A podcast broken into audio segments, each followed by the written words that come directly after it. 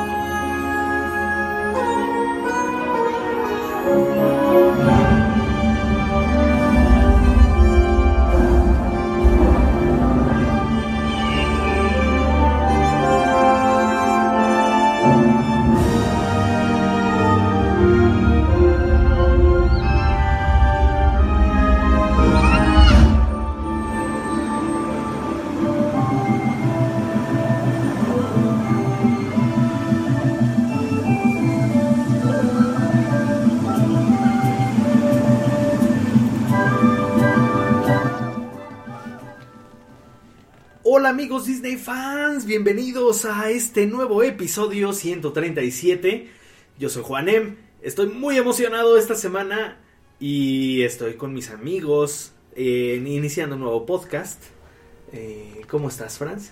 Muy bien, Juanem. A mí me hubiera gustado iniciar el podcast diciendo tripulación de cabina a 10.000 pies. Armar toboganes. Les Por gusta. favor, de armar toboganes. Y también, eh, además de Franz Aviador, está Chris. ¿Cómo estás, Chris? Muy bien, Juanem, aquí este, con una de las atracciones pues, de las favoritas de muchos, la- de las favoritas modernas, ¿no? Es de las imperdibles. O sea, ahorita si vas a los parques en los que están, sí es de las que son prioridad. ¿no? Yo recuerdo que, este, bueno, un año fuimos con mi abuelo y mi abuelo va en silla de ruedas, ¿no? Entonces, luego a ciertas atracciones, la mayoría son como amigables para Ajá. las personas que usan silla de ruedas, pero requieren como a veces trasladarte o moverte o, cositas así y a mi abuelo le costaba como mucho trabajo. Y hay ciertas atracciones en las cuales como que no se veía muy o sea, no sabía si valía la pena todo el movimiento y más que es medio gruñoncito. Pero saliendo de Soaring dijo, para esta sí vale la pena levantarse de la silla. Sí, eh, fíjate qué, qué, qué que buen, hasta qué buen se relato. formó otra vez, ¿no? ¿Dónde? Creo que se formaron otra Sí, vez. fuimos otra vez. No ese mismo día. Pero sí. no les dieron el Fast Pass de silla de ruedas. O sea, cuando llevas a alguien en silla de Es ruedas. que- y que- No, es que no es como tal Fast Pass. Bueno, eso, o o sea, sea, como el es- acceso, el acceso de. Sí, eh, pero te tardas en lo que, en lo que como que hacen el... Encuentran el, el carrito ideal. Sí, pero ¿no? aquí como sí se podía trasladar, Ajá. aunque sí fue más rápido porque pasamos por otro lado para que la fila no, no estorbara, por así decirlo, la silla. Este, Ajá. realmente no es como que te den este fast pass ni nada porque sí se pasó, o sea, sí sí se levantó de la silla a una de las de pues al normal, a como te sientas como cualquier persona. Fíjate que es buen tema, incluso. O sea, como las. Como las este asistencias que hay en los parques. Hay que, Es- hay que, Hay que, hay que, podcast. hay que armar un podcast. que O sea, sí hay que investigar Sí, mucho. o sea, porque, y- por ejemplo, el de. Francia Ajá, está muy confuso. El mapa ajá. creemos que está mal hecho porque las atracciones que dicen que no te- que no se pueden subir embarazadas realmente sí se pueden subir embarazadas y en las que no se pueden subir embarazadas Fíjate, todo eso, o sea, de esas, de esas reglas o de, o de alguna capacidad este, diferente o, o de alguna situación como, digo, ya lo hemos hablado en varios podcasts, pero lo del, lo del parent switch, sí se llama así, ¿no? De que, Sí. de que te dan Parent la swap, ¿no? parent swap o Es que bueno. depende de... Bueno, o sea, creo que todo este tipo como de situaciones especiales amerita por ahí una discusión especial. Pero bueno, hoy como ya empezamos ahorita a hacer la charla con esta eh, muy interesante anécdota de Chris, de que alguien dice sí vale la pena todo el relajo que me hicieron armar para subirme. Sí, hoy vamos a hablar de una de nuestras atracciones favoritas que es Soaring.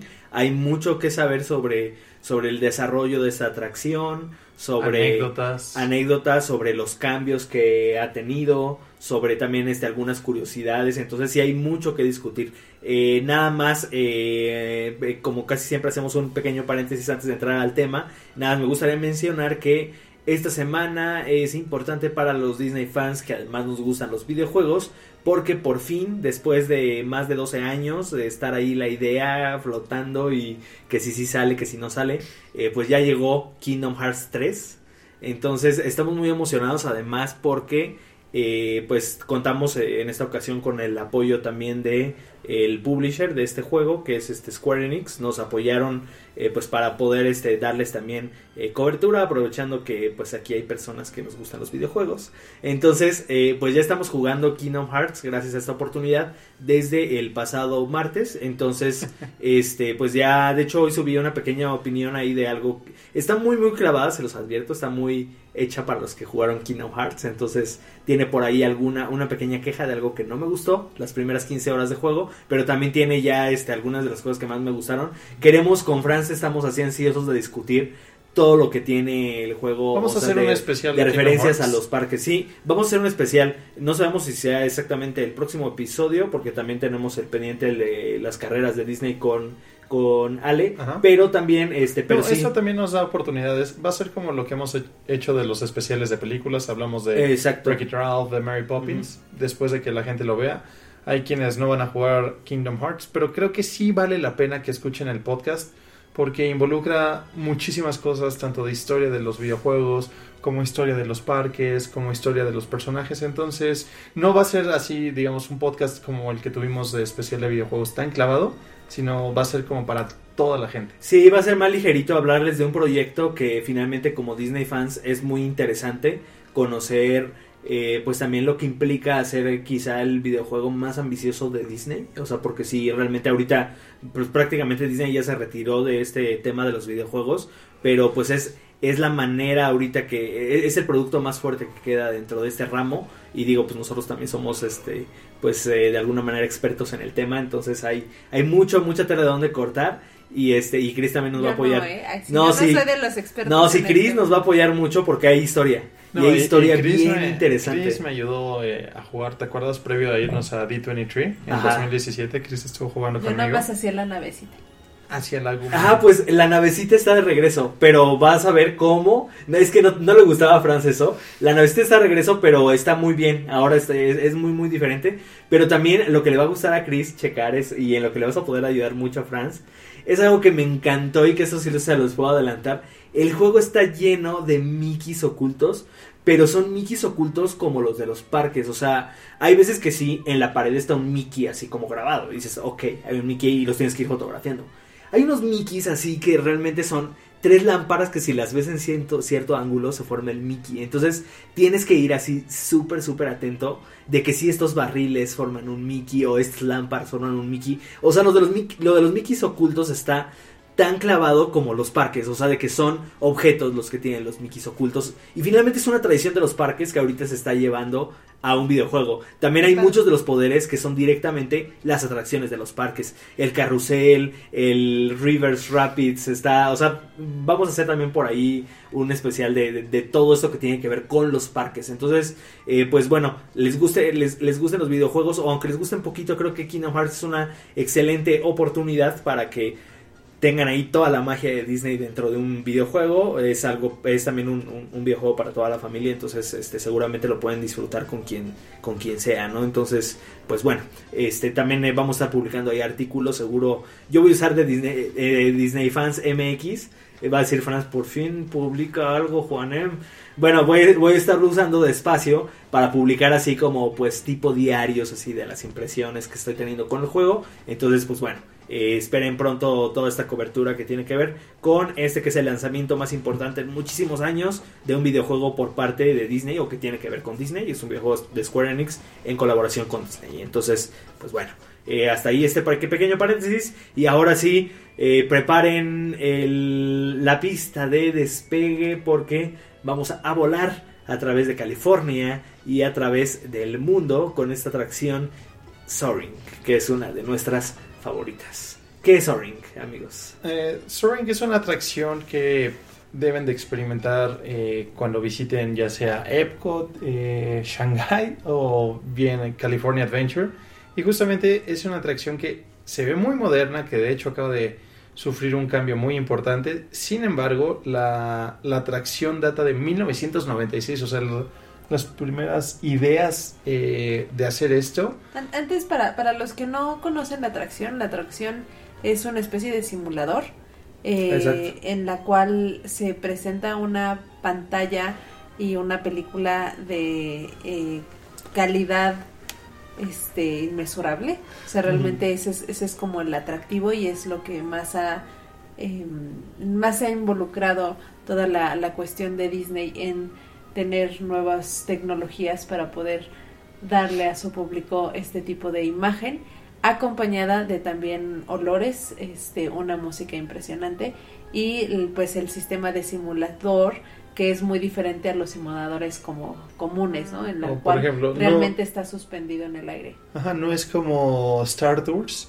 sino ustedes, eh, vamos a platicarles un poquito, o sea, ustedes entran, por ejemplo, en el de California, que creo que es de los mejores tematizados, entran en un hangar, se forman y justamente es como si fueran a Abordar un vuelo. un parapente eh, o una nave es- O especial. un avión, de hecho, porque todas las indicaciones como previas te preparan como si fuera un avión. Sí, es como si fuera un o avión, sea, de que pero si llevas equipaje, que si, o sea, como que Sí, todo o es, sea, es como que todas las preparaciones es de un un- vuelo. es Ajá. un vuelo como si fuera un avión, pero se supone que es como un Como un parapente. Eh, una vez que ustedes entran a, a la pista de despegar, eh, los colocan en estas hileras gigantes y De como sillas voladoras, Sí. entre comillas. de hecho mucha gente luego se empieza como a columpiar y te dicen no se estén columpiando por el amor de Dios y si no lo hagan no lo hagan porque si no pueden este, afectar la atracción y se la van a perder pero bueno Sí. una vez que les dan el permiso de despegar lo que sucede es que los elevan al aire hasta 12 metros de altura y entonces aquí es donde ustedes empiezan a disfrutar de toda esta Pero- simulación de vuelo Ajá, es, es sobre un domo, o sea, la, la pantalla es este una pantalla curva curva eh, que te hace como sentir realmente que estás dentro de las imágenes de la pantalla. Y ya después de este como mm, pues Explicación. De lo que Ajá. consiste el- la atracción para aquellos los que no han este, podido estar. Eh, muchos de los eh, Imagineers y creadores detrás de toda esta atracción consideran que es como el hijo de muchas de las atracciones o muchas de las eh, ideas que tenía Walt para continuar la innovación de la proyección de películas, ¿no? O sea, como eh, Walt siempre estaba interesado en ver hasta dónde podría llegar el cine, a dónde podía llegar la animación, con nuevas formas de, de involucrar tanto animación con, con cine, este, viendo novedades con las eh, cámaras, eh, crea la, pan- la primera como cámara que crea que graba en 360 eh, grados. Y pues esta sería como un poquito la evolución de ese interés por eh, innovar dentro de la experiencia de ver una película. Y justamente, o sea, todo esto empieza en 1996 cuando eh, quieren crear esta nueva atracción. El proyecto originalmente se llamaba Ultra Flight y justamente lo que querían era tenerla para el nuevo parque temático de Disney California Adventure. Sin embargo, se topan con con este con el reto de cómo iban a hacer este todo este mecanismo. O sea, decían, bueno, ¿cómo vamos a hacer un... O sea, lo que conocemos como simuladores son fijos los asientos, no podemos hacer que se muevan.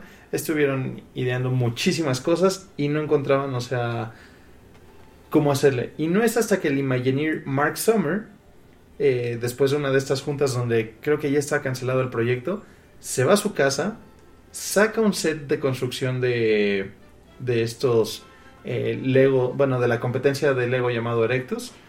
Ajá. Y Erector.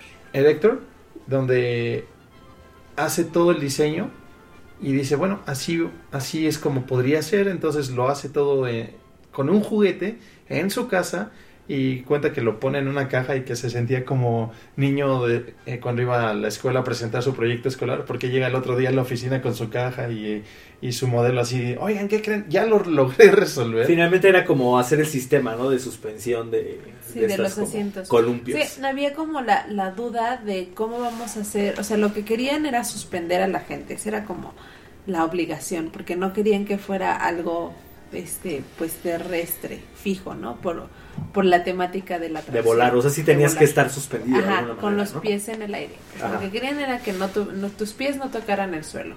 El único detalle es que intentaron con diferentes como formas de hacer esto, una especie de sillas voladoras, este, pero pues cómo podías moverlas todas que se movieran al mismo tiempo, porque obviamente al momento de suspender como un columpio, pues por más que intentes mover el columpio, el columpio al estar colgado, pues se mueve este pues diferente, ¿no? O sea, tiende a oscilar de diferentes formas y no se queda específicamente como tú lo hayas programado.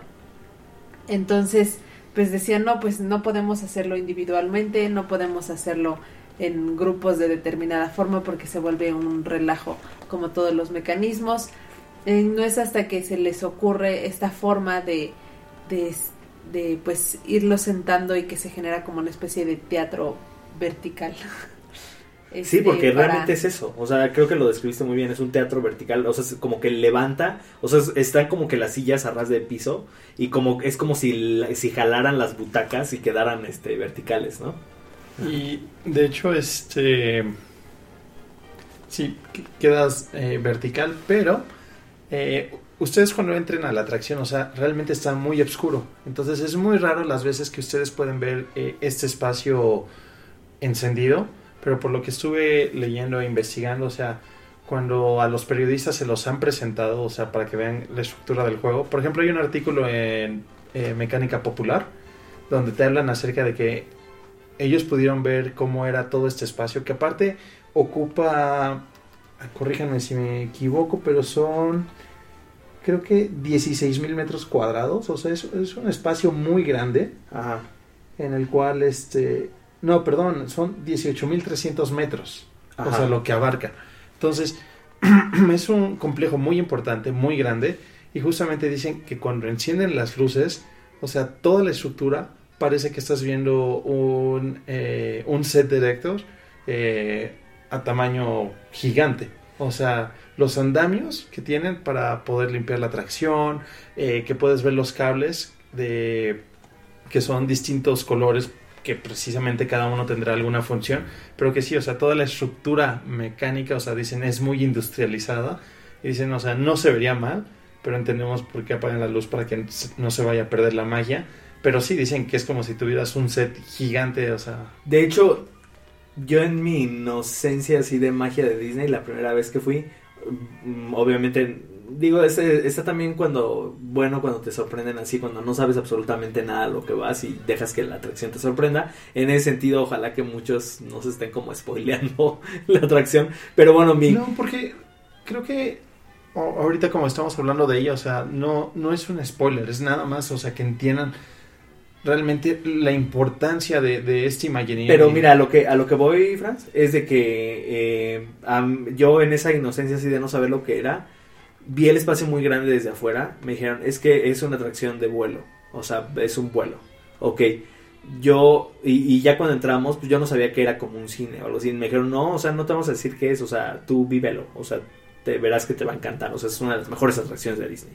Entonces, yo cuando ya vi estos, eh, estos como columpios, estos como, pues sí, estas, estas como butacas colgantes, este, y que vi que sí tenía como un mecanismo con el que iba a irse, yo pensé que era como un tipo roller coaster, o sea, igual iba a ser un roller coaster ligero, pero yo tenía la impresión de que de verdad estos columpios se iban a ir. Se iban a y- ajá, o sea, que de alguna manera ahí ese, ese espacio que, o sea, y estaba tan oscuro cuando, eh, cuando entras, bueno, o sea, no alcanzas a ver mucho más que sí, ciertamente hay como una estructura arriba de estos, de, de estas butacas, que es prácticamente lo único que ves. Entonces, yo dije, ah, bueno, y te hacen que pongas los objetos abajo, entonces puede ser que te caigas o, o te hacen que te abroches un cinturón, o sea, yo pensé que realmente sí nos iban, eh, o sea, estos, estos columpios iban a viajar por una especie de riel y este iban a pues sí hacer algún recorrido realmente un vuelo no en alguna que era como un dark ride pero con estos con estos este pues columpios gigantes que yo dije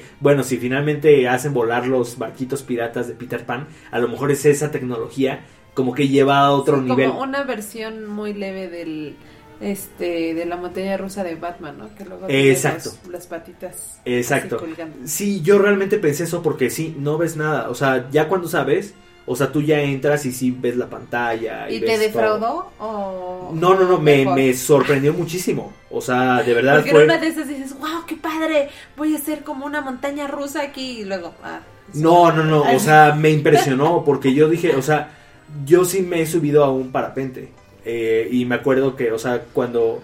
M el extremo. Sí, oye, No, pa- parapente, parapente es, es tranquilísimo. Pero, o sea, no, no, no, no es deporte extremo. O sea, parapente es es es súper relajante. O sea, cualquier persona se puede subir a un parapente. A ver, ¿te metes en un sleeping bag? No, no, no, ese es el ala, del, el ala delta. Ah. Te, estás, te estás confundiendo. El ala delta, esa sí es mucho más extrema y sí es como mucho más rápido. El parapente es este como paracaídas.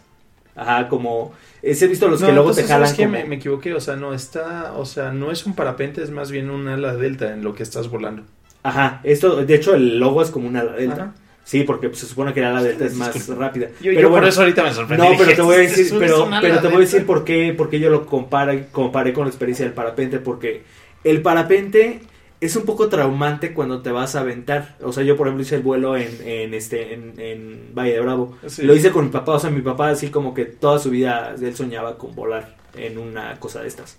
Entonces, ya cuando estábamos ahí, tanto él como yo fue así, de verdad lo vamos a hacer porque, pues, siempre los despegues de los parapentes pues, Es córrele, ¿no? es el voladero. el- Ajá, es el voladero y es.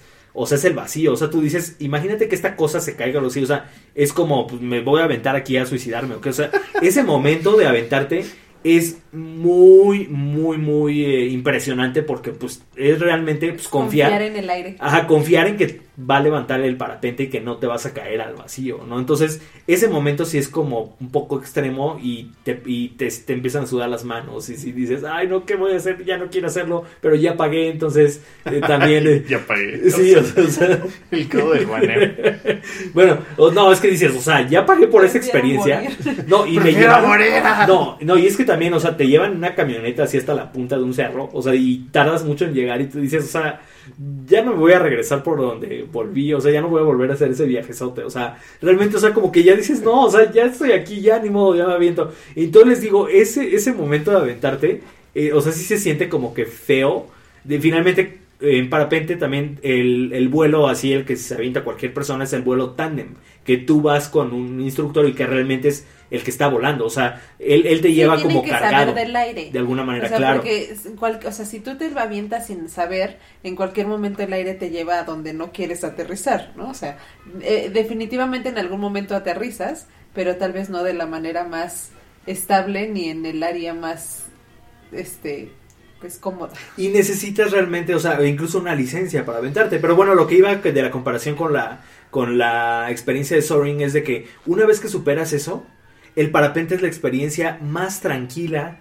más relajante, más desestresante, una de las experiencias más tranquilas. O sea, de, de tú dices, ay no, pero es que estás en el aire y es que estás volando. O sea, no, es o sea, vas muy despacito, vas así bajando con el aire poco a poquito y realmente vas disfrutando del vuelo, o sea, y, y no piensas así de que, ay, estoy muy arriba y me voy a caer o esta cosa va con la... O sea, no, o sea, no, no, es, no, es, no es extremo como aventarte en una caída libre, que eso yo creo que sí la adrenalina debe estar así de, ah, estoy, o quién sabe si a lo mejor también llegas a sentir esa como relajación en el aire, pero el parapente realmente, o sea, lo único extremo es ese despegue porque ya cuando vas en el aire es un vuelo tranquilo, es un vuelo igual al de Soaring, así como que te vas moviendo así para los lados. Me acuerdo que yo esa vez sí le dije al instructor, a ver, pues quiero algo un poquito más extremo. Entonces empezó a hacer así como unas vueltas así como en remolino hacia abajo. Ahí en eso yo dije, no, ok, voy a vomitar, no, deje de hacer eso, ¿no? Porque ya cuando, o sea, hay parapentistas que sí, ya cuando empiezas así a querer velocidad o agarras una corriente fuerte o así, sí puedes también volar rápido y puedes sentir esa adrenalina. Pero por lo general los vuelos en parapente que te ofrecen en cualquier lugar son esa experiencia relajante en la que realmente sientes como si fueras, no sé, un nave que estás volando. O sea, es muy parecido a la experiencia de Soaring. Entonces, eh, yo cuando, cuando viví por primera vez Soaring, lo primero que pensé fue, esta es la, esto es lo que necesita vivir mi papá para experimentar eso que tanto le gustó del vuelo del parapente y eso que siempre ha querido de manera volar. segura Eh, ajá, de manera segura y, y sobre todo sin esa experiencia traumática de aventarte. No, no, porque también, o sea, mi papá eh, realmente dice, o sea, no sé si lo volvería a hacer porque esa experiencia de aventarte, o sea, para él sí resultó un poquito como que fuerte. Entonces, eh, digo, si no les gusta como que ese tipo, o sea, yo dije, es que esta es la Es- solución es que- perfecta para cualquier persona que quiere tener esa experiencia. Sí, que quiere volar, pero que no, no, Exacto. o sea, que por, ya sea gusto o por necesidades físicas, o sea, por ejemplo, mi abuelo, pues obviamente ya no, ya no le van a dejar en ningún lado. A lo mejor sí lo nada. dejan, en, en el parapente es posible. No. O sea, yo sí he visto que, que en No, parapente porque suben correr. No, bueno, pero sí hay manera de que te de, que- de que de alguna manera te carguen, tanto Sí, para la creo que- tanto para el que- despegue como para según el yo, en, para los lugares seguros como que sí tienes que firmar algo de Sí, firmas una un responsiva. seguro, una responsiva, una cosa así. Que mejor Digamos lo que llevamos a No estoy seguro, o sea, igual alguien sabe de, más del tema y nos, nos pueden Sí, yo creo confirmar que ya si llega un punto en el Ajá. cual la empresa no se hace responsable de que no vayas a tener Bueno. allí algo. Pero bueno, A mí me gustaría Regresando- aterrizar un poco el tema. No, pero no, pero creo que creo que es muy bueno porque si algún, eh, o sea, buena la comparación porque si alguien ya ha hecho el vuelo en parapente o algún o incluso un vuelo en ala delta, o sea, creo que es una manera muy muy precisa de describir lo que es la experiencia de esta atracción, porque realmente es la única manera en la que en la que se puede comparar con algo con otra cosa, ¿no? Este, Eh, ahorita- Perdón, Flores? No es que me estoy imaginando que, el, que siempre le ha dado miedo volar. Y le estamos diciendo, no, es que es un vuelo. Ahorita va a estar tramando. No, pero es que, o sea, incluso siento que aunque te dé miedo volar, No, yo sé. Sí, Pero- es pero una manera que- como de superarlo. De hecho, creo que es una atracción muy bonita. Y justamente eso, lo que te estás mencionando. O sea, eh, te adelantas un poco a un dato curioso que iba a decir: que muchas veces hay una escuela para superar miedos que llevan a las personas a soaring. Precisamente para este tratar de ayudarlos a, las alturas. a las alturas y sobre todo al miedo a volar. Entonces, es una atracción realmente bella, hermosa, que Bueno, que ha tenido varias versiones, bueno, dos versiones. Ha- tenido dos versiones, pero-. Eh, por ejemplo, para lograr las tomas de lo que vemos, o sea, eh, fue, fue todo un proyecto. Aparte, o sea, estamos hablando que inicia en 1996, crean el modelo, lo empiezan a desarrollar, pero ¿qué crees que falta? La película. Porque aparte es una pantalla Omnimax, que es esta pantalla gigante que me parece que mide 12 metros eh, de, de circunferencia. Es Ah, como, es como una, es como una De cúpula. diámetro, perdón. Sí, es, es, es Sí. curvo, pero no sé exactamente. Porque te suben 12 metros, ¿no? Ajá, bueno, te suben 12 metros. Ha de ser O sea, más. Ha de ser un más. poquito más, pero bueno, para que se den más o menos una, pues como una, este, una idea de las dimensiones, ¿no? Y Aproximadas. para hacer esta, esta película, o sea, se tardaron muchísimo porque, eh, por ejemplo, si querían ah, pedir los permisos para volar en helicóptero y tomar las tomas, los permisos llegaban a tardar hasta un año. Por ejemplo, eso fue lo que pasó eh, para Yosemite. En Yosemite, o sea, se tardaron un año en recibir el sí para poder pasar un helicóptero. Sí.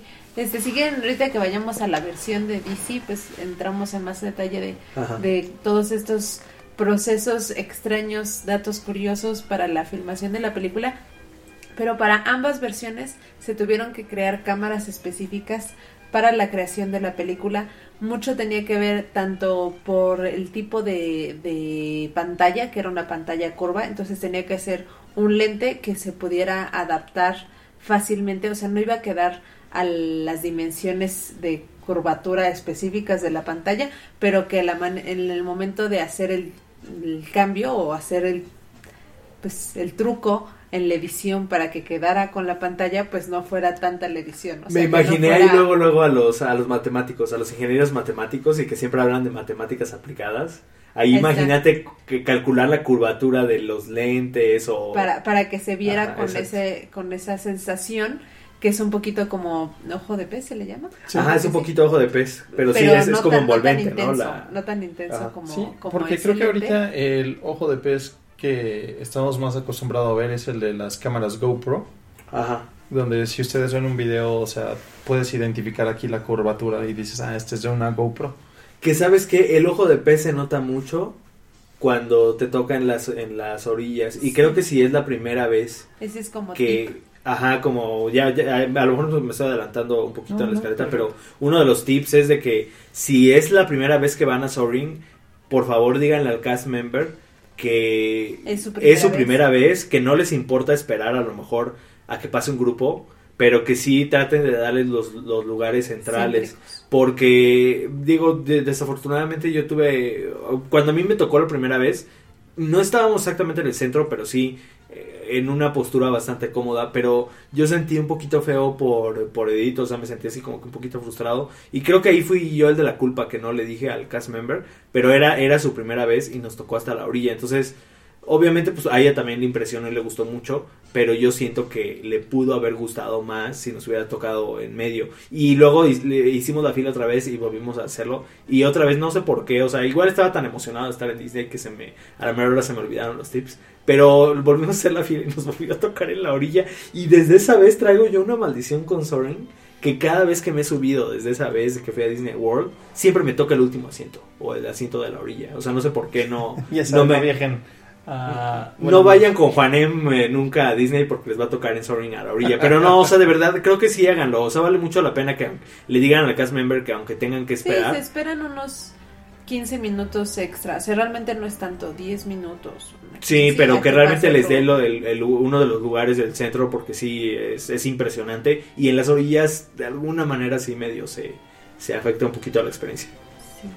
Este, entonces pues se tuvieron que hacer la cámara, o sea, se tuvo que eh, crear todo el lente. En ese sentido, la, o sea, la razón por la cual la cámara tenía que ser tan específica para la atracción. Y otra razón era porque querían que la velocidad de cuadro por segundo fuera al doble o al triple, dependiendo de, de, este, de la versión, para que la nitidez de imagen fuera mucho más clara y eh, te sintieras más eh, como pues Vivencial. vivencial todo, todo el trayecto. Además de que se tenían que hacer un montón de tomas para saber en qué momento, como es un, este, son varias eh, locaciones en ambas versiones, tienen que em, pues editar de tal manera de que el brinco entre una este, locación a la otra no fuera tanto. Entonces se tuvo que hacer todo este proceso de decidir cómo se iba a mover el helicóptero para, o sea, previo a la grabación, para saber cómo iban a unir. ¿Cómo iban a hacer las transiciones? Las La- transiciones las transiciones, o sea, tanto de lo que es el de California, bueno, de lo que fue el original como ahorita de Around the World, o sea, es, es maravilloso, o sea, no... Y no- no siento que tienes eran un este poquito más corte. discretas en el de California, ¿eh? Yo creo que Tal también por los porque- paisajes, sí, porque también más estás similares. hablando de, Sí, de eran más bosques, homogéneos, eran más homogéneos, y claro. aquí pasas del Taj Mahal a... Desde la Antártida al desierto, Sí, ¿no? es como. Claro. Pero aún así, o sea, en vez de que sea un corte tan tan estilo France en sus blogs, es una transición súper, Súper suave. suave. sí. Ajá. Y que creo que O auxiliada por algún un- elemento. Ajá, algún elemento que bloquee la imagen, así como agua, y entonces luego. Que creo que quienes estén estudiando edición de video podrían revisar Es un esto. gran experimento, eso, o sea, sí, este, chequen muy bien eso porque sí les va a ayudar. Justamente hablando de Disney, bueno, Disney, De la primera de versión. la primera versión que es Soaring over California. eh, los lugares que visitábamos era San Francisco, la costa de Monterey, Yosemite National Park, Napa Valley, Lake Tahoe, Palm Springs, San Diego, Anza Borrego Desert State Park, Los Ángeles, Malibu y Disneyland. Eh, obviamente, pues puros lugares de California. La intención del parque era como este Epcot, pero de California, o sea, mostrar toda la riqueza de California. Entonces era el perfecto comercial de visita California. ¿no? Y justamente creo que la única diferencia que existía en ese momento entre el de eh, California Adventure y Epcot era donde terminaban. Porque en el de California Adventure terminabas en Disneyland y en Epcot terminabas en Epcot. Eh, incluso en el de, siendo el de California, con todo y eso te llevaban hasta Epcot. Órale. Sí, era, era raro. Que digo, no. en ese sentido, ahí no. La primera versión hacía todo el sentido en California Adventure y no hacía mucho sentido en Epcot. La nueva versión hace todo el sentido en Epcot y en California Adventure está medio raro porque, pues, bueno, la primera era temática de California para el parque temático de California y ahorita es la temática de viajar alrededor del mundo. Y Bueno, también California Adventure ha cambiado un poquito. Sí, ahorita California Tenemos Adventure ya no sabe lo que es. Ajá. ya no Tenemos sabe lo un que es. especial de California Adventure por allá. Ah, escúchalo, lo porque realmente está escuchar. muy divertido Sí, y sí. mencionamos mucho a nuestro amigo Michael Eisner. y realmente ese parque de Disney California Adventure ha sido un relajo. Escuchen el especial, está muy divertido y también los va a ayudar a entender por qué el parque es actualmente como es. Así es. Eh, continuando un poco, creo que este es Cada- uno de los temas más ricos. Sí, para lograr esa inmersión en la película, este se incluye eh, pues técnicas olfativas de persuasión, en el cual te hacen sentir que estás realmente en el lugar usando fragancias de naranja, pino y de océano, la cual como que no sé exactamente, o sea, sí sé cómo huele, pero no sé cómo describir que huele a océano. Pero Pues como es un olor como salino, ¿no? Como... Pero al mismo ¿Fresco? tiempo como fresco. Como o sea, fresco, pero bueno, no, no llega a ser pescadoso, Sí, no. pero sí es así como, pues sí, es, es como un olor como fresco. ¿A qué será? ¿Qué, qué? arena, no sé. No sé, porque por ejemplo, de playas a playas, o sea, sí tienen luego cierto olor. O sea, Ojalá que no, que no haya un, un desagüe de aguas negras por Sí, ahí, no. porque imagínate. Y bueno. pues otra de las eh, de las éxitos de la atracción, y Juanem no me dejará mentir, es la música. Guau. Guau, Es- no, no, no, es increíble. increíble la música y para sorpresa mía, la verdad, bueno, sí sabía eh, quién la había este, Jerry compuesto. Goldsmith. Quien también compuso para Mulan, Air Force One eh, y Star Trek, este que lamentablemente ya falleció. Eh, pero eh, lo que sí completamente desconocía y que se me hizo como algo muy emotivo es que al momento en el que le dan el trabajo, él se emociona mucho de, de tener la oportunidad de musicalizar esta atracción. Le explican el concepto de, obviamente, de viaje y todo el asunto. Y eh, con mayor razón accede al, al proyecto porque su papá era piloto. Entonces se inspiró en todas las anécdotas y todo lo que su papá como le comentó, le expresó del sentir de un piloto para poder hacer la musicalización. se me la piel. Ay, espérate Y- ahorita. Y en el momento en que por primera vez ve la atracción, o sea, terminada, porque obviamente ya había visto la, la película y ya había hecho pues la música él, pero pues nunca se había subido a la atracción. En el, en el momento en el que se sube la atracción, se le salen las lágrimas de que se imaginaba así como a su papá con él este viajando por por estas este, pues magníficos y es que es, eh, la música es épica o sea creo que la manera de describir este este tema de Soaring es épico o sea realmente es es así es, la música y, y yo lo, lo uso o sea cuando estoy así como cuando viajo cuando voy despegando, casi siempre cuando voy aterrizando, que volteo por la ventana, me pongo el soundtrack de, de Soaring porque realmente es épico, o sea, es, es realmente, o sea, cómo hacer de un viaje algo épico, o sea, también... Yo lo pongo en el carro. También me acuerdo, no, fíjate, también me acuerdo, este, viajando con la familia, así, cuando, cuando son viajes a lugares así naturales como muy impresionantes, por ejemplo, eh, recuerdo que... que Fuiste ahorita a San Luis, ¿no? Cuando fuimos a San Luis que pasamos por la sierra, de, este, de Querétaro, que son montañas impresionantes.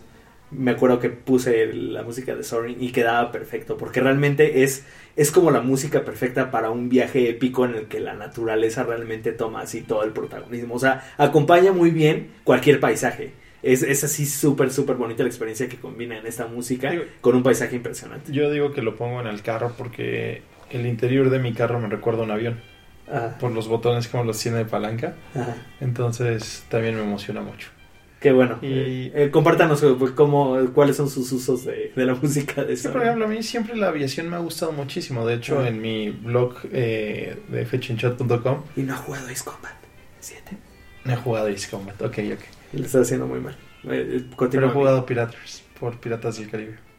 No, mal, fallaste. Acéptalo. Pero bueno, este.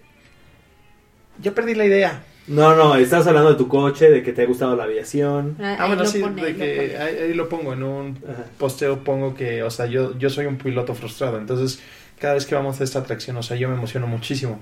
De hecho, una de mis anécdotas es que cuando viajé con Chris por primera vez a... ¿California Adventure? No, no, no, a Epcot. A Epcot. O sea, bueno, que viajamos Lo vieron por primera vez en Epcot, ustedes. No, Cristiano yo ya lo conocía. Ya lo conocía, yo no lo conocía. O sea, y fue en el 2011 que yo conocí la atracción. Entonces cuando fuimos y me dijeron, no, vamos a ir ahorita a Soaring, dije, ah, pues ok, me dijeron, ¿es un simulador de vuelo? Dije, ah. Bueno, la entrada de Epcot no ayuda mucho. No ayuda la mucho. Verdad. está, ahorita muy fácil. Ahorita platicamos de... De las entradas. De, las entradas, sí, de las diferencias. Pero igual, o sea, una vez que sentí como despegabas y vives toda esa experiencia, o sea, yo bajé así con la piel chinita y sí, así yo salí regresando las lágrimas. Yo salí también como llorando, o sea, de la primera vez sí lloré. Digo, la segunda, ya las otras, o sea, me emocionó mucho, ya no lloro, pero la primera vez sí fue llorar, así de no puedo creer que esta atracción sea así. Y, sí, creo que compártanos también cómo fue si la primera vez que entraron a a Saurin porque sí es así súper... Suele ser muy emotivo, suele ser una, una atracción muy emotiva. Ahora, eh... Bueno, síguenos, por, favor. Por favor, por favor, Bueno, y esto es gracias a las pues grandes locaciones en las cuales se encontraba, bueno, se encuentran ambas versiones. Este, pero en la primera versión pues tenemos como unas pequeñas anécdotas de las dificultades que tuvo para para grabarse porque si algo sabemos es que luego en Estados Unidos se tienen una cantidad excesiva a veces de, normas que ayudan mucho a proteger ciertas zonas, este, ya sea por que son eh, reservas naturales o porque son este, pues lugares donde se encuentran eh, vestigios de la humanidad, etcétera. Pero pues para la grabación luego no, no siempre son lo más productivo y eficaz. Entonces, en el caso, como mencionaba Franz hace unos este, minutos, previamente. Yosemite. Eh, el parque este, tiene, o sea, está prohibido volar sobre el parque. Es área restringida y no se había volado desde mil, bueno, de inicios de 1900 sobre, sobre esos terrenos. Y de hecho, solamente les otorga a Estados Unidos el permiso para volar durante cuatro horas y solamente un día. Entonces, si había alguna inclemencia en el tiempo, pues se iba a tener que quitar esa, esa, esa, escena. porque pues nada más tenían ese día para, para grabar y pues más valía que fuera soleado y hermoso. Y nada más tenían cuatro horas para poder grabar la escena, intentar hacer las tomas que pudieran. Imagínense uno luego cuando se tarda en tomar una foto familiar, este, lograr en cuatro horas la toma era, era este todo un reto. Además de que en esta toma se pues se pueden observar a seis escaladores este en una de las este Era la de la que pasaba como por un... es que es un parque muy muy grande, entonces Pero la, la toma no me acuerdo mucho cómo era. este están La toma como es en una donde están montaña en una montaña y hay Ajá. unos escaladores colgados. ah, y ok. como que se gritan algo. Ah. Ah, cierto. Te cierto. gritan. Ajá. De hecho, estos escaladores pasaron seis horas ahí colgados. a que- Hasta seis horas. Ajá, hasta que pasaran. O sea, supongo subieron antes, porque han de haber dicho, no vayan subiendo en lo que viene el helicóptero, porque tenemos cuatro horas para grabar. Entonces ahí colgaditos seis horas. Eh, Sí, eh. sin moverse, o sea, no, no, ellos escalaron hasta ahí y luego se quedaron ahí durante seis horas en lo que se hicieron todas las, las tomas, Mm. este, para asegurarse de que tenían todo lo que era necesario. Es que la, la verdad, o sea, las tomas que puedes que podías observar, por ejemplo, en esta versión original eran preciosas. Sí. Y si veías a estos alpinistas y gritándote, o sea, el grito lo escuchabas así a... Eh, digo, porque el sonido también es muy bueno. O sea, Sí. si viene de donde tiene que venir, ¿no? Eh, luego, en una de las este, siguientes escenas, que es en Monterey Point Lobos, Es, Es- una zona para, o sea, protegida de, de animales, ¿no? O sea, no. La importancia de ahí del, del lugar, obviamente también es toda la, la cuestión de la flora, pero sobre todo la fauna, de todos los animales marinos que, que tienen como reserva ahí. Entonces también está prohibido el uso de aeronaves porque el sonido de los helicópteros, sobre todo, pues afecta luego a las especies que se encuentran este, ahí dentro de la reserva. Entonces la, el uso de aeronaves es como muy restringido. Se tardaron también un año en, en obtener la, los permisos y de hecho eh, se ubica un barco dentro de la escena. Este es un barco de la NOAA, que sería el National Oceanic and Atmosphere Administration, o sea, la, este, la Administración Nacional del Océano y la Atmósfera. eh, que estaba ahí, este, no porque se viera bonito en la toma ni nada, sino porque tenía que estar monitoreando que no hubiera una alteración en los animales, eh, lobos marinos y otros, este, animales que se encontraban en la zona, o sea, que no se pusieran alterados como los perros en los cohetes y cosas así. de- después en la escena donde aparecen unos caballos... La de y- Marlboro. y Ahí pudo haber trabajado. Ahí pude haber trabajado yo. Sí, sí. Tuvieron, Pudo haber tuvieron sido que, Imagineer. tuvieron que trabajar, eh, tu- tuvieron que hacer como, digo, y eso- esto lo hacen siempre que hay, que hay cualquier construcción, cualquier, cualquier este, afectación Vestigio. donde hay ve- vestigios, siempre, en- digo, eso por ejemplo que les estoy hablando del caso de México, cuando, eh, si vas a construir una casa en un lugar donde está registrado como patrimonio o lo que sea, tienes que sacar un permiso con el instituto eh, de antropología e historia. Si, eh, si, si se sabe que es una zona de vestigios arqueológicos, tiene que entrar el arqueólogo, por ejemplo, si vas a hacer una construcción, a, a registrar todo lo que... No es que te vayan a clausurar la obra o que no te vayan a dejar construir. Finalmente el arqueólogo no es enemigo de que se construyan cosas nuevas. Este, bueno, si están en un lugar muy, muy importante, pues sí. Pero, pero bueno, si... Eh, ya les está por todos lados- de construir al lado departamentos Big Grand. No, o sea, por ejemplo. Aquí hubo un problemón cuando trataron de hacer un este una horrera o un Walmart algo así cerca de Teotihuacán porque Un Walmart. el, el Walmart de, de De Teotihuacán hecho, porque hubo está parado porque encontraron igual pirámides. es que es que realmente o sea bueno también eh, construyes en la zona como urbana de la ciudad de Teotihuacán es obvio que le vas a dar a unos vestigios así importantísimos Sí, es como entonces el niño en la rosca. ¿Sabes dónde está? Sí, sí, pero bueno, en cualquier lugar aquí en México donde, le- donde excavas encuentras seguramente vestigios. Entonces, por lo general hay un equipo de arqueólogos que te manda el gobierno que son los que este, pues registran todo antes de que, de que vaya a haber la afectación. En este caso también pues hubo hu- se contrató arqueólogos y también paleontólogos porque pues es zona de, vestigi- de vestigios paleontológicos, llámese fósiles de lo que sea. Y entonces pues bueno, no querían que el que el hecho de que pasara el helicóptero pues fuera también a No, hacer no alguna solo el helicóptero, los caballos. Ah, los caballos, Ajá. los caballos, sí, pero Sí, no leí claro. este los Malboro. Sí, Exactamente. Habían visto la película de Jurassic Park y vieron cómo aterrizó un helicóptero en el fósil de Alan Grant. Dijeron, no vaya a pasar eso. Sí, sobre todo con respecto al, al trayecto que iban a hacer los caballos sobre un, un terreno pues bastante amplio, pero que el terreno pues tiene Vestigios. vestigios. Entonces tuvieron que trazar así como por aquí iban a pasar los caballos y nada más, así como campo minado. De dónde no podían. No se salgan del caminito porque le pegan al hueso de dinosaurio o, al- Exactamente. o a la olla de no sé qué. ¿no? Así le hicieron. Y también había una escena increíble donde llegaban los Thunderbirds, que son Ah, esta agrupación de aviones Y Fred de... no ha jugado Ace Combat. Ok. Ay, ¿qué te- tú, tú me abandonaste en Sea of Thieves. Pero Perdón. saludos a Emilio, que es mi otro tripulante que nos está escuchando. Saludos.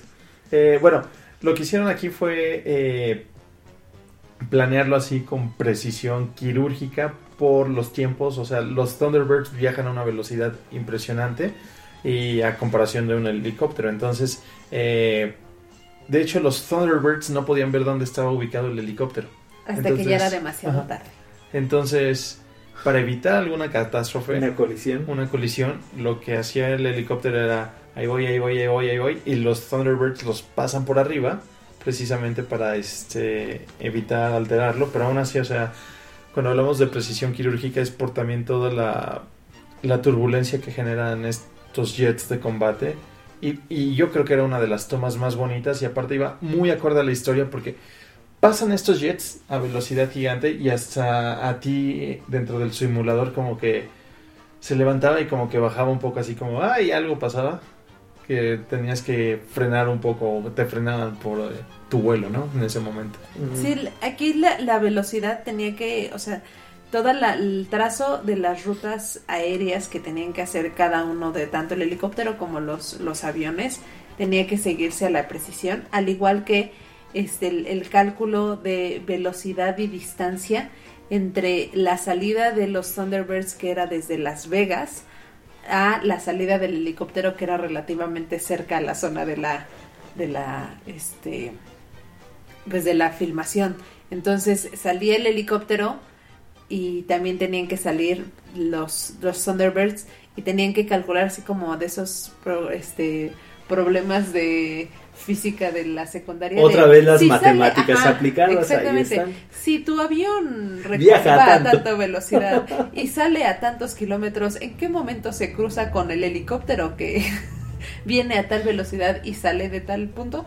Entonces así se tenía que, que así precisar para que salieran en el momento adecuado, para que pasaran y no fuera que pues los Thunderbirds vieran al helicóptero ya cuando estuvieran en llamas los ambos. Que, que, que extremista, pero bueno, eh, sí, eh, era la verdad. Y bueno, eh, como todo en Disney, siempre sufre cambios. Antes de pasar a la otra versión, nada más yo, yo quisiera ahorita lanzarles una pregunta. A mí me encantaría. ¿Creen que en, algún- en algún momento Disney diga, es aniversario la Sí. de Soaring, Sí. vamos a traer una versión remasterizada de Soaring Over California y va a estar tanto en Orlando como en California, o por lo menos en California Adventure, que digan, es festival de bla o el Yo- Calif- orgullo californiano, no sé qué, entonces vamos a poner este en eso y creo que Soaring sí puede regresar a California como en una temporada específica. Eh, sí sería cuestión de remasterizar la, la película. remasterizar y reprogramar otra vez, porque digo, deben tener la, la programación del movimiento. Sí, o sea, sí, por ejemplo, sí las necesita películas- sus mesecitos de, de... Por ejemplo, las películas 4DX, o sea, todas están programadas conforme y con base a, a lo que están viendo. Entonces sí, obviamente necesitarían una reprogramación. Pero sí, no, no dudo que Disney, que Soaring Over California, este, regrese. Sí, pa- para mí, o sea, el hecho de que regresara a esa versión, sí sería una, una razón para planear un viaje. O sea, de que realmente si es dos meses nada más que está, o sea, sí buscaría que si ese año voy a viajar en Disney, sea durante el festival que regrese Soaring Over California. Porque Y vale mucho la pena. Me, me- me gusta mucho el nuevo, o sea, no me malinterpreten, me, me, me gustó el resultado, es muy bonito, es, es, es incluso un poquito más impresionante, cuestión, bueno, mucho, no, Visual, poquito, auditiva. mucho más impresionante en todos los sentidos de todas las magias que usan para que funcione esta atracción, por eso me gusta mucho sobre todo, pero también creo que ver este Soaring remasterizado, el, o sea, la, la película clásica, sí sería un, un plus para mí así importante. Yo no sé si la pasarían, siendo muy honesta. O sea, sí creo que Porque está, porque es tecnología viejita. Porque es tecnología viejita y porque, o sea, creo más factible que hicieran alguna especie de, este, proyección, en otro proyección formato. en algún otro formato, sí. O sea, que... En Star Tours. No, no, no, pero, pero es exactamente lo mismo que pasaría en Star Tours. O sea, tendría que ser como en un, no sé, tal vez para nada más en la noche y que ya llegara la tecnología. O sea, sé que no está tan, tan alejado. O sea, porque sé que por experiencia se pueden tener las dos películas a la par programadas en el, o sea, no es como que se tenga que programar y en el momento en el que programes una se desprograma la otra, no, o sea, tenían las dos De forma este, simultánea. la- las claro. dos de forma simultánea en el espacio en la computadora que maneja el juego. Pero tendría que ser yo creo que más bien no que estuviera tanto tiempo, sino para noche de, así como las noches de graduación, algo así. Noche de aniversario. Ajá, noche de aniversario y que nada más fuera invitación exclusiva para algo. O sea, no creo No, que... yo digo que si le ¿qué es echan ganitas en, en la reprogramación y a lo mejor, imagínate, imagina también en, en agregarle algunas de las magias nuevas. O sea, no solo remasterizar un poquito la película, sino también el, obviamente el audio también estaría su manita de gato y a lo mejor un, un- un poco las esencias, pues ya ponerles también nueva magia, los olores. O sea, yo creo que si trabajar, si trabajaran en la planeación, sí sería por lo menos para verano de celebración de Soaring o cosas así. O sea, yo creo que sí sería por lo menos varios meses. O sea, si, si le echan ganas para realmente ofrecer una experiencia que no se sienta también vieja, que se sienta Es- es que se sienta clásica, que se sienta clásica, pero también le tienen que poner un poquito de las bueno, magias si tuvieron, si, si tuvieron a Captain EO, Captain, ¿cómo se llama? Ajá, Capitán EO, el de Michael Ajá, Jackson. en, en Epcot todo es posible. Yo creo que, bueno, no, Porque esa sí se veía más que viejita. no quiero que Chris mate mis sueños y mis esperanzas. A mí me encantaría que volviera Soaring Over California en algún momento. O que por lo menos pues, te vendan, no sé, el Blu-ray Ultra 4K con la película. No sé, o sea, sí, sí siento que es una película que conviene, que conviene de alguna manera conservar y eh, Así, en- eso estaría buenísimo. Disney, por favor, haznos la versión en DVD de las atracciones que ya no están. sí, en Yo 4K. compraría la que tenga la del Rey León. Sí, Sí. las películas, las películas que de las atracciones que ya no están. Pero bueno, a mí, pero bueno, también es, es que la experiencia pues es estar ahí en Soaring. Entonces sí me gustaría que regresaran. Ahora sí, vámonos a la, a la versión de, de alrededor del mundo. Pues la versión nueva no solamente es nueva en cuanto a las lugares a donde va, es Soaring Around the World, World, perdón, este, en el cual pues ya, va- o sea, ves diferentes países y es una combinación tanto de, em, pues, bellezas naturales como bellezas hechas por el hombre. Y además de, de esa modificación en la película, hay modificaciones importantes en la tecnología que se utiliza, en el cual pues se crea todavía una mejor cámara, este, se hace toda una, eh, pues con el paso de los años hay mejor este, cámaras digitales para, para la, eh, la captura de las imágenes y también se de- a- cambia a una proyección digital de láser para que tuviera mucho más nitidez la imagen y sobre todo para que con el tiempo no se fuera como pseudo granulando, no sé, como cuando pasa con las películas. Sí, que no se deslava. Ajá. Entonces, este, esos fueron como los, los cambios más importantes. Este, y pues se incluyen también la misma tecnología, este, bueno, no la misma tecnología, pero los mismos efectos de para los aromas y el sonido.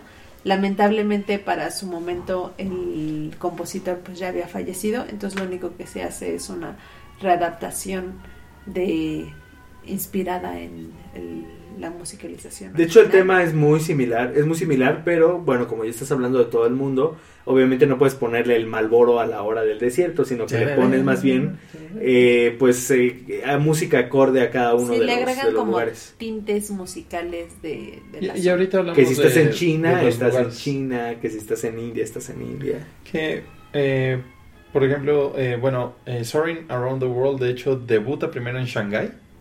Y... ¿Ah, sí? Ajá, pero, Para la apertura del parque. ajá, pero fue, Fue un el día de mismo año. diferencia. O sea, fue el mismo año. Ah, sí, porque ese día estábamos en California Adventure y queríamos el botón de Shanghai que dieron Sí, el día anterior y que todavía muchos los, lo traían. Lo traían. Y no nos tocó. Y de hecho tenemos un, un video diario en nuestro canal de YouTube. Busquen youtube.com diagonal Disney Fans TV, donde hablamos de Soaring y lo que nos pareció. Pero fuimos justamente el, El día de la apertura. de la apertura. Fuimos como lo segundo, el segundo. grupo. Fuimos el segundo grupo. Coincidencia, la verdad, no lo planeamos. Nos tocó que ese día íbamos, estábamos allá y que ese día íbamos a ir al parque. Desde que dijera así, lo No, planeamos, fue- lo hicimos. Es, ma- es la magia No, de no, no, Disney. sé, es no. la magia de Disney, Franz. Todo se arregla para que nos toquen los estrenos Y de estuvo las padre cosas. porque hasta conseguimos un pin conmemorativo. Sí nos porque apuramos. O sea, sí, sí hay que aclarar que en el momento en el que supimos que se iba, Lo planeamos. se iba Sí. a estrenar la, la atracción. la atracción para el día en el cual íbamos a estar ahí, sí fue como una decisión de tomar, bueno, de hecho, la nos van a abrir, a las ajá. 5 de la mañana. la van a abrir, necesitamos llegar más temprano porque obviamente todos van a quererse subir a la atracción y entonces sí nos apuramos en, en llegar. Ah, pues, y eh. aún así fuimos los... Los- los- el el segundo segundo grupo. grupo. El segundo grupo en Y ya subirse no nos tocó botoncito especial de... Eh, de hecho, no estaban dando botones, estaban dando creo que un sticker. Bueno, pero, un sticker de. Ya no nos tocó sticker. pero en la tienda los estaban los pines Sí, que se acabaron limitada. también rápido. Se acabaron sí, sí. rapidísimo. Y ahí tenemos nuestros pins conmemorativos del primer vuelo de The Soaring, Soaring Around the World. Que en el video ya a fuerza le digo Soaring over the world, Soaring over the world. Díganle over o around, de todos modos, Es vale. Pero eh, justamente fuimos a, a ese día, pero se había inaugurado un día antes en Shanghái. También por el horario, ¿verdad? Ujú. Porque en Shanghái. Son 13 horas de diferencia. Eh, y los lugares que visitamos ahora en Soaring Around the World son el Matterhorn en Suiza, eh, Eastford en Groenlandia, el puerto de Sydney en Australia, el castillo de Neuschwanstein en Bavaria, Alemania, el parque, bueno, que este castillo es la La inspiración, de- de la Cenicienta. Y Matterhorn, la, de, de su De atracción, de sí. su nombre. Eh, y pues el puerto de Sydney, en donde sucede todo lo de Nemo. Todo lo de Nemo, ah, exacto. Creo que todo lo pueden relacionar a una película de Pixar, a una de Disney o Sí. al parque. Eh, el parque Kilimanjaro en Tanzania. Que también eh, está en Animal Kingdom. La Gran Muralla China. Que está en Que Mulan. es el Mulan. Las pirámides de Egipto. Eh, que está en el Príncipe de Egipto. Ah, no, esa no es de Disney. Muchos animadores de Disney trabajaron en la... Ah, esa, ya ven, ya ven. Este, el Taj Mahal en India. Pero, pero ¿cómo se llama? Eh, Gravity Falls. Ah, Gravity Ah, Falls. sí, Gravity Falls. Ah, Oh, oh, oh, oh, y Chris le encuentra porque le Ah. encuentra. Ah, Ok. ¿qué tal? Y nunca he visto Gravity Falls. Eh, las pirámides de Egipto, el Taj Mahal Ay, en también India. salen las pirámides en, en Aladdin. En Aladdin, ajá, Ah, en, ok. en la canción. Ok, el Taj Mahal. También salen Está bien. en Aladdin. En Aladdin. Ok. Eh, el Monument Valley eh, en Utah, las Islas Lau en Fiji, las cascadas, Moana. las cascadas de Iguazú en Argentina Up. ¿eh? Up. Up. Ajá. Está inspirado. y la Torre Eiffel en París. Ratatouille. Ratatouille. Porque todo el mundo puede cocinar. Así es. Eh, Hasta Sora.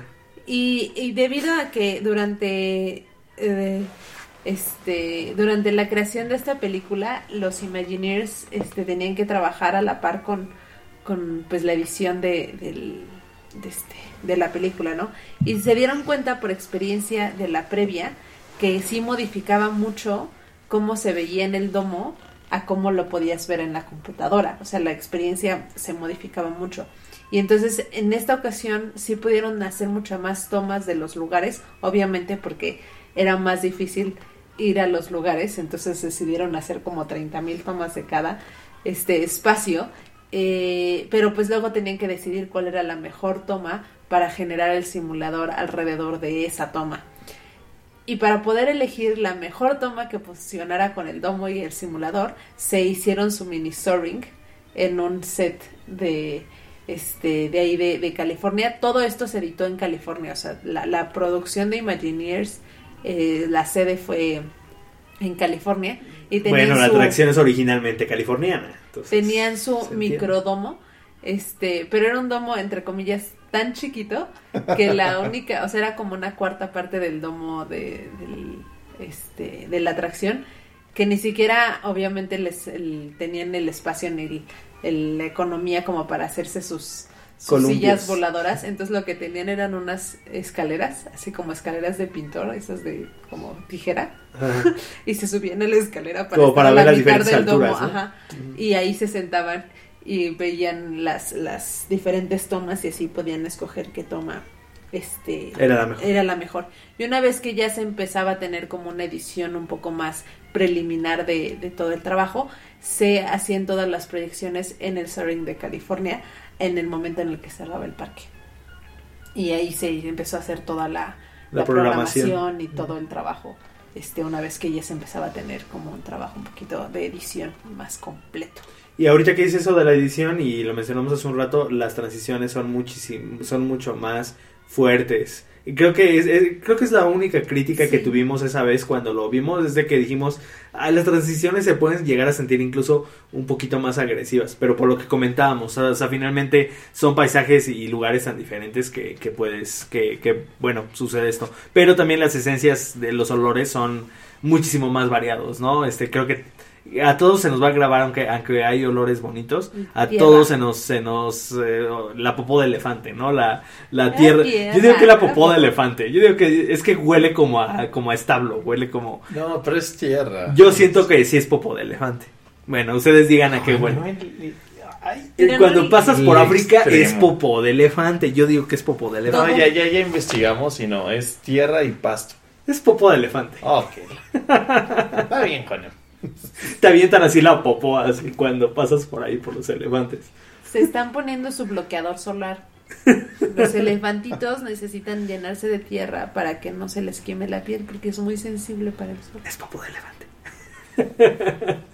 Bueno, la popó de elefante es un excelente este combustible.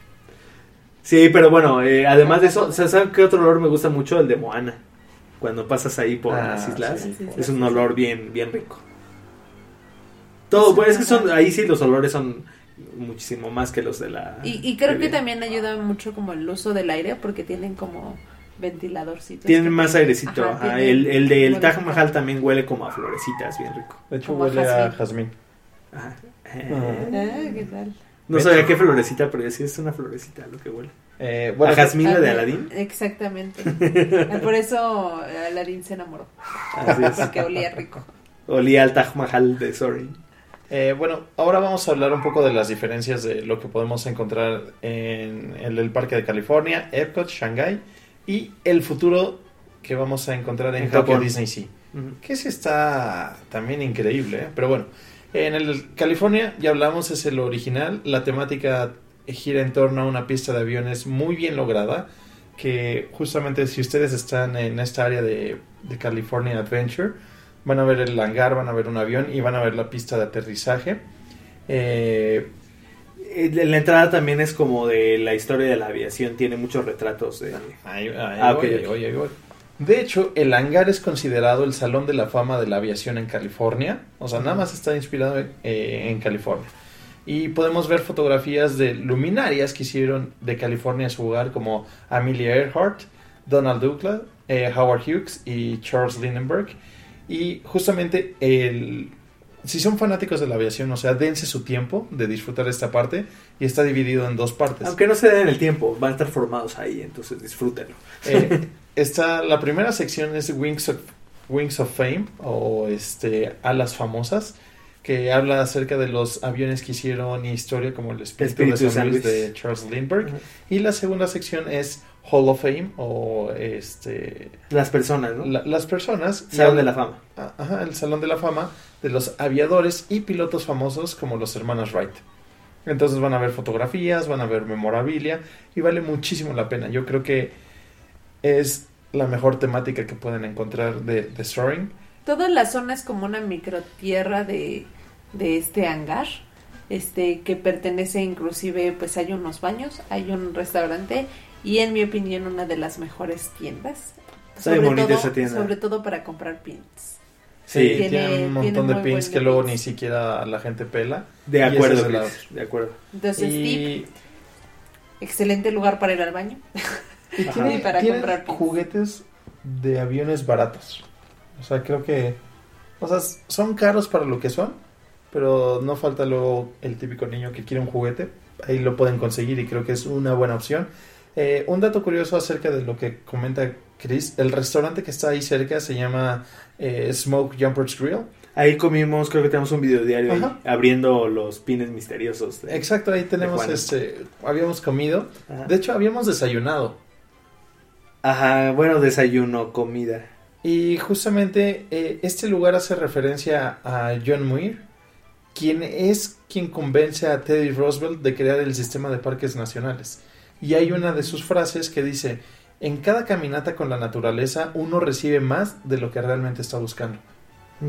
Y esto lo hicieron porque aparte de ser un, un hangar y de ser una pista de, de- de un aeropuerto, toma toda la Homenaje a los parques. homenaje a los parques por Grizzly River Rapids. Sí, Claro. es como la entrada a esa tierra.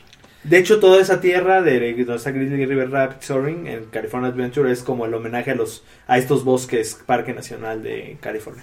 Yo creo que es una de mis zonas favoritas. Sí, está bien chido. Eh, sí, o sea, me gusta mucho Carsland por la noche, pero yo podría estar ahí, o sea... De día, de día día, está eh. bien, es, es muy bonito estar ahí en el Es que bosque. está sombreado. Y hay gatos.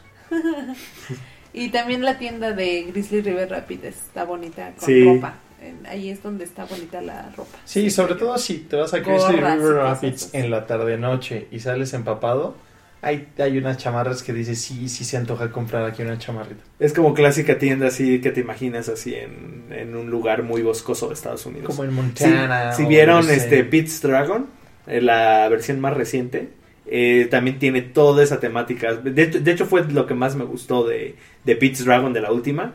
Es el soundtrack es muy bonito y, y toda la película es muy, muy boscosa y de amor a la naturaleza. O sea, Chris necesita ver Pete's Dragon, que es maravilloso. Ok. Sí, fue mi Y si culpa. no, me, me dio miedo verla. y- y- y si no, imagínense la tienda donde va Ana para ayudar a... Ah, exacto, Es- también. También Ajá. es como, obviamente esa no es en Estados Unidos, pero más o menos como el estilo de tienda, ¿no? La Sí, así cabaña como, el- que- ajá, como sauna, ca- no sé cabin, cómo ¿cómo se le dirían? Como, el- ¿cómo, cómo se es una lo- log cabin? ¿o ¿Cómo le dicen? Una, una cabaña. Ah, una Una cabaña. cabaña de... Bueno, ahora nos vamos hasta Orlando para hablar de la atracción de Epcot. Sí, de hecho, las opiniones es que tiene la peor temática y a Y también que- locación. Es que es como una No bodega. locación, no sí, creo- está como Está perdido. escondida, está perdida. Está... Es que está perdida, pero bueno, es que a mí me gusta mucho ese pabellón, es el pabellón de la Tierra, aparte está en el pabellón de la Ay, Tierra. pero está como si entraras a un... Ay. ¿Sabes a mí de qué me pareció la entrada Centro de un, de un centro comercial, un Ajá. mall? Y digo, es un centro comercial este pabellón, ¿qué la, onda? la, la- ah, pero la cafetería de ese lugar Pero- es pero mi favorita, o sea, no, no, no, yo sé, yo sé, se Uno confunde. Pero es un centro comercial es un ese centro pabellón. comercial, ok, pero vayan a desayunar ahí, a la cafetería. Ok. O sea, a mí me fascina, o sea, le digo a Chris que ese es de mis musts. No sé por qué, pero lo disfruto muchísimo. Porque te gustan los centros comerciales, ahora ok. Ya lo de También, los también 80. está, también ahí está el, el restaurante giratorio, este, donde también pueden tener como comida con, con los personajes. Ajá, está bonito. Este, pero sí, si uno no sabe a, a qué entra, uno podría pensar como que nada más así como medio despistado. Ah, son entras, tiendas. Ah, son, son No, restaurantes. nada, vámonos. Es y como no, zona de ahí comida. está Soaring. Y ahí está Soaring y ahí está también The Land, que es otra atracción. Y Este- estaba la atracción de Rey León, que ya no existe. La Lastima mi Rey corazón, Juan. Bueno, la fila tiene juegos interactivos para generar convivencia. Están entretenidos, pero usen FastPass. Es una trivia, son, son trivias sobre preguntas también como de, de aviación, de... Pero también había uno de unos controlitos donde podías manejar a unos avioncitos. Ah, sí, Sí. yo ni los vi. Ay, pero sí está bien pesada Pero esa sí, fila. está- es, está que es, una, pesado, es o que sea. es una bodega, además, la fila es una bodega, o sea, esa sí es Bueno, ok. cero, cero temática. Pero hay un, oh, hay un dato curioso que, por ejemplo, eh, ahorita al principio del podcast pudieron escuchar a Patrick hablando acerca de las instrucciones de seguridad, pero en el de Epcot le dan la, la bienvenida al vuelo 5505 porque la atracción hizo su debut el 5 de mayo del 2005. Ok. Eh, Eh, cada una de ya, las como- sí, cada una de las zonas este donde En la están fila. lo- en la fila donde están los juegos este están tematizadas como de los diferentes ecosistemas tanto un poquito por el hecho de los los ecosistemas que podías visitar en, en la atracción pero sobre todo porque estás hablando de, De la Tierra, de delante. y entonces este pueden encontrar como temas, tematización de el ecosistema polar, la montaña, el desierto, la selva. y So- otros. ¿Soy yo o los juegos eran, eran interactivos con el celular? O sea, te conectabas como a la Te red puedes conectar y la estabas red, este como... y hay en- otros que tenían unos botoncitos. Sí, yo me acuerdo que en el celular estabas como contestando las trivias, eligiendo... Y creo que elegías... Si no me... per- Perdónenme si me equivoco, pero como que recuerdo vaga- vagamente que era así es como equipos, elegías como el equipo que el rojo, el no sé qué, y entonces al final hacían como un corte en el que juntaban los puntos, o sea, no era como individual, sino que tú estabas como colaborando con el equipo al que tú Sí, así es como eh, mancuerna con todas las personas de la fila. Ajá. Y eso estaba como padre. O Pero sea, sí bueno, que reconocían al que al más inteligente sí aparecía ahí como su nickname, algo así como le hacen en, en California Adventure con el que controla ahí las lucecitas, sí le daban como su reconocimiento al que ganaba. Digo, y está bien. Al O más sea, sabiendo. pero de ahí en fuera, o sea, no, no tiene mucho, o sea, y por eso nos vamos volando hasta Shanghái, nos transformamos en un cóndor y vamos hasta Shanghái. En Shanghái, de hecho, Está uno muy de, rara. está muy extraño porque aparte está dentro del un parque temático de Disneyland que es como Magic Kingdom, o sea, es el único donde van a encontrar un Soaring y justamente está padre porque está en Adventure eh, en Adventure Isle. Y de hecho también vean nuestro, nuestro video de cuando fuimos, porque les platicamos de por qué es esta área. Y ahí van a encontrar, por ejemplo, la atracción del cocodrilo gigante, o van a Sí, encontrar la un atracción de... poquito de, de la De la tribu- temática, ¿no? De la tribu De de la zona, Ah, ¿de la que tribu? es, es una tribu ficticia, este, muy bien que se llama creada. Arbori. Ajá. Y justamente eh, en Soaring... Porque viven en los arboritos. ¿No? Ok, qué Porque mal son chiste. aborígenes. Y con esto se acaba el podcast. Buenas noches. Perdón, Franz, perdón. Eh, de hecho, aquí se llama eh, Over the Horizon. Soaring Over the Horizon. Y justamente la temática es muy bonita de la fila. Aquí porque estás como si estuvieras en Machu Picchu. Como en Entonces- una especie de ruinas, entre comillas, eh, pirámides. O sea, no, no, no es piramidal. ¿Ya ves cómo son los, los pasillos de las casas y de los templos de Machu Picchu? Ajá. Que son paredes un poco angostas, pero eh, ahorita por cómo han sido... Bueno, ya no tienen techo. Entonces va- vas por algo así. Está de hecho- Machu Picchioso. Ajá, y de hecho en el suelo puedes ver este como pequeños jeroglíficos. En el, el techo está muy bonito porque es de noche.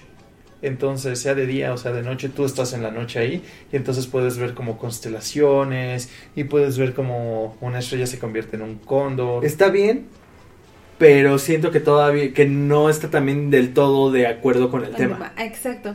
O sea, ahí es donde como que choca un poquito con, con lo que vas a ver en la pantalla.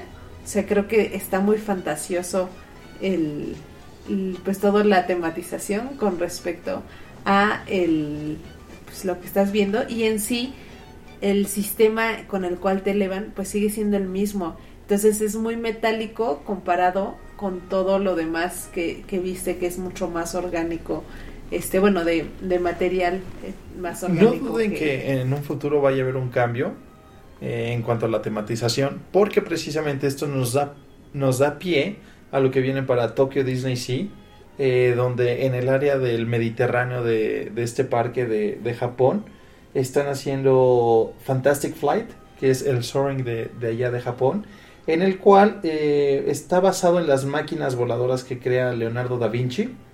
Oh, y de hecho, parte de lo importante de la atracción es que están tematizadas, o sea, las góndolas de las que les hemos hablado, como si fueran estos eh, máquinas voladoras de Leonardo da Vinci que hasta hemos visto en Assassin's Creed. Y justamente creo que es, es importante esta tematización ya de las góndolas. Y el edificio donde vamos a encontrar la atracción es un museo dedicado este, a los vuelos fantásticos y te van contando la, la historia de, de Camelia Falco. Ok.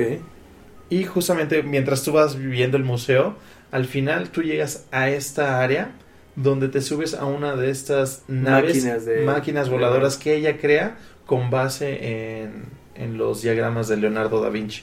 Ah, que suena, suena Se bien. espera, se espera que tenga igual vuelo en lo que conocemos ahorita como de Soaring Around the World, donde vamos a ver el Taj Mahal, donde vamos a ver este algunas partes, pero hay rumores de que podría haber otras secuencias.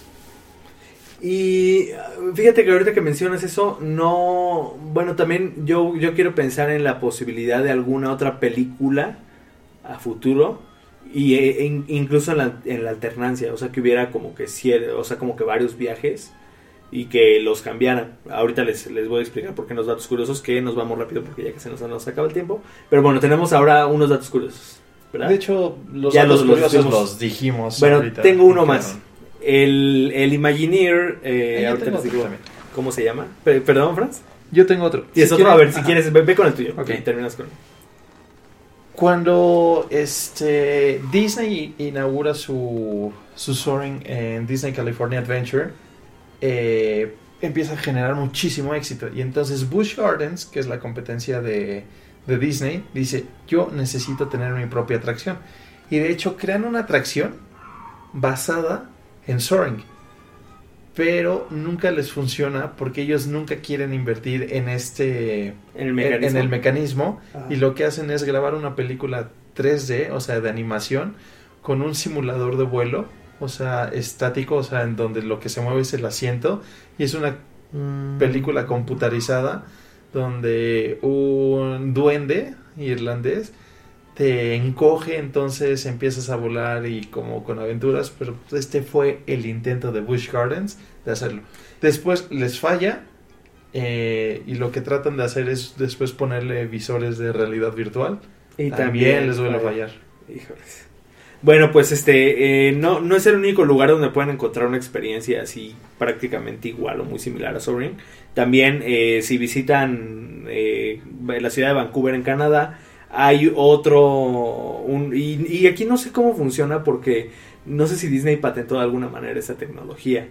Habrá que preguntárselo, pero sí, yo digo siempre que... patentan todo. Pero, pero está muy raro porque la tecnología de esta atracción que, que está en la ciudad de Vancouver, en, en Canada's Place, que es como un, un pequeño mall que está donde salen todos los cruceros, estos que van a Alaska y eso. Este, bueno, pues eh, hay un hay una atracción que se llama Fly Over Canada. De hecho, quien la hizo fue un Imagineer que estuvo súper involucradísimo con Soaring. No es a quien habías- habíamos mencionado, sino que es Rick Roch, Ro- Rothschild. Él es el Imagineer que hizo esta, esta atracción, que creo que también le iban a poner en un mall de Minneapolis. Entonces, eh, también, y, pero es el mismo, el Fly Over Canada. Y para ello hicieron una película eh, inspirada en Canadá, en los, en los este, como que paisajes más, más representativos de, de todo el país. Y también eh, esa tiene además un pre-show, que el pre-show es como una pantalla de estas así como Un ciclorama. como tre- tre- que hay pantallas bueno por todos lados que estás como en medio y estás viendo alrededor también como con cosas naturales pero ahí también le meten pues como material así de la gente que vive en Canadá o de los artistas que son como de personajes así este importantes entonces Justo como el de Canadá de Epcot.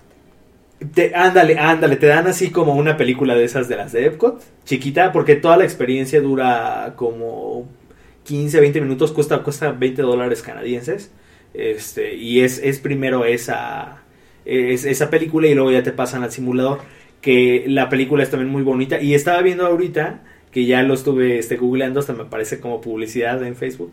Ahorita hay un, una, una película especial de China que son puras co- pu- los lugares más representativos de China en este simulador de vuelo que la tecnología es idéntica, es exactamente igual. Creo que es un poquito más chiquito, o sea, igual son menos menos como columpios, pero la, la atracción es idéntica, exactamente igual a la de Disney. La razón por la cual luego se puede hacer este tipo de cosas es porque las patentes de Disney no se hacen en, o sea, siempre se hacen en colaboración con otra empresa. O sea, Disney no tiene los recursos como para estar innovando exclusivamente para para ellos, ¿no? O sea, no, no tendría el, el equipo ni tendría los sistemas de producción y todo. Entonces lo que hacen es se van con otras empresas, a veces Samsung, a veces X y empresa dependiendo de lo que estén haciendo, que ya tiene los recursos de infraestructura para elaborar estas nuevas creaciones, les enseña lo que pues tienen planeado más o menos cómo creen que podría funcionar y los expertos de esta u otra empresa pues colaboran con ellos para ver la, pues, las modificaciones que se tienen que hacer para que realmente existan y se puedan funcionar y entonces la mayoría de las patentes se hacen en colaboración con otras empresas. Esto quiere decir que esta empresa tiene también el permiso de hacer uso de la tecnología que se elaboró en compañía con este Pero, por ejemplo, si ustedes ven- Y, y les digo que es el mismo Imagineer, o sea, finalmente es la misma persona que, que trabajó en la atracción original. Y, y de hecho también eh, algo que me gusta es de que cuando tú buscas así información sobre el- la atracción y que, y que si te dicen, ah, la historia de la atracción o así, incluso ahí entre en las cédulas que decía la entrada hizo, o sea, sí dan como tributo así como... eh, inspirado como en el- la atracción de los Disney Parks de Soaring, eh, bueno, pues es... O sí, sea, porque hasta que las transiciones que tiene la película de esta de, de Over Fly- Flying Over Canada. O sea, son muy similares. Hay una Sí, donde sí. pasan unos aviones y ya cambiaron, o sea... Pero es, es una película muy bonita, o sea... el- No, no, el- yo no, yo no le quito el mérito, nada más digo que sí hay cuestiones que sí se parecen mucho. Pero al final del día, o sea, es padre que también, o sea, es una manera de, de presumir tu país. Y Canadá tiene unos paisajes hermosos. Yo, si fuera uno de México. billonario, sí pondría Sí, un, so- un Soaring de México estaría Soaring increíble. arriba de México.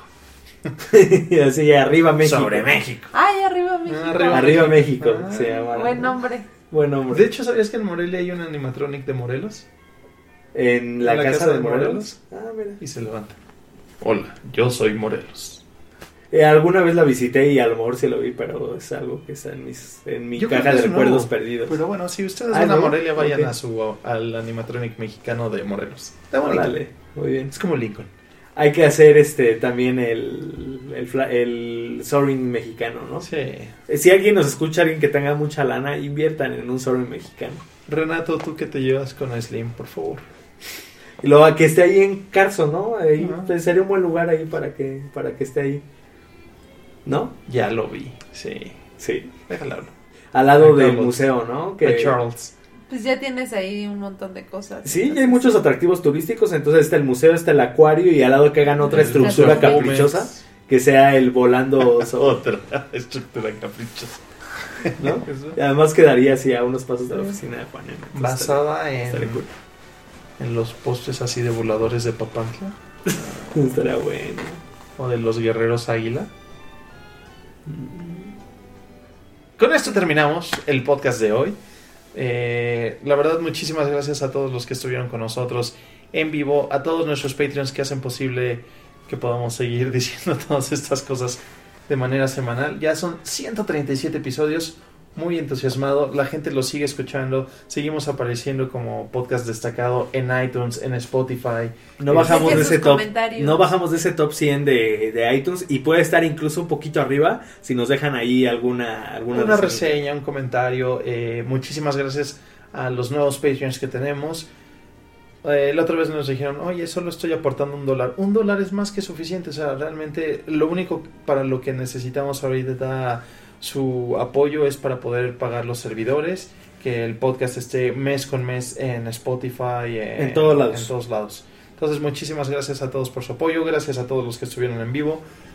Chris, muchísimas gracias. Gracias a los dos. Juanem, muchísimas gracias. Muchas gracias, Franz. Jueguen mucho Kingdom Hearts. Jueguen Eh, mucho Kingdom Hearts porque pronto hablaremos también de este. Gracias a interesante Mini Franz que estuvo muy silencioso. Un saludo a Sneaker que está dormido, por eso hoy no hubo, pa- hoy no hubo patas. la patita patitas. todavía. Entonces, mándenle buena vibra. Buena vibra Sneaker para que y se mejore. Nos escuchamos en el siguiente podcast de Disney Fans. Y vámonos volando. Bye bye.